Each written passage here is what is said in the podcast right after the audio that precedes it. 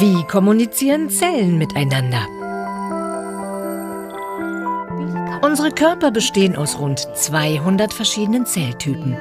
Nur wenn sie sich richtig untereinander verständigen können, bleiben wir gesund. Unsere Bauchspeicheldrüse zum Beispiel produziert Hormone. Die gibt sie ab ans Blut, das transportiert die Botenstoffe dann an die Stellen im Körper, an denen sie wirken sollen. Nervenzellen müssen schnell und effektiv miteinander reden. Dazu nutzen sie elektrische Impulse und sogenannte Neurotransmitter, die Informationen von einer Zelle zur nächsten übertragen.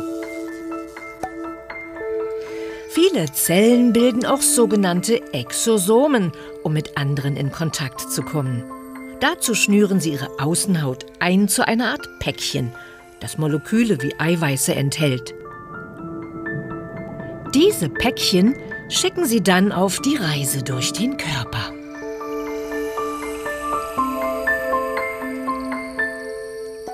Bei der Wundheilung wirken unterschiedliche Zellen zusammen.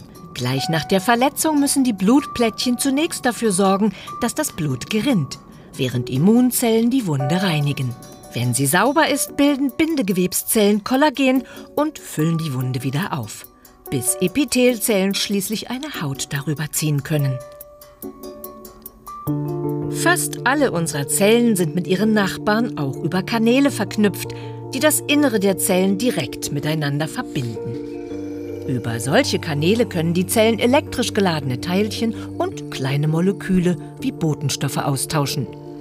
Dieser Kommunikationsweg wurde in den 1960er Jahren entdeckt Forscher markierten einzelne Zellen mit leuchtenden Molekülen und beobachteten, dass sich die Fluoreszenz schnell ausbreitete.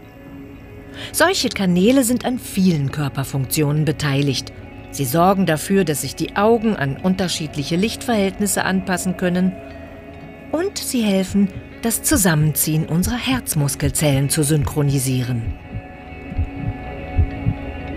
Auch bei der Bildung unserer Organe im Mutterleib spielen sie eine wichtige Rolle.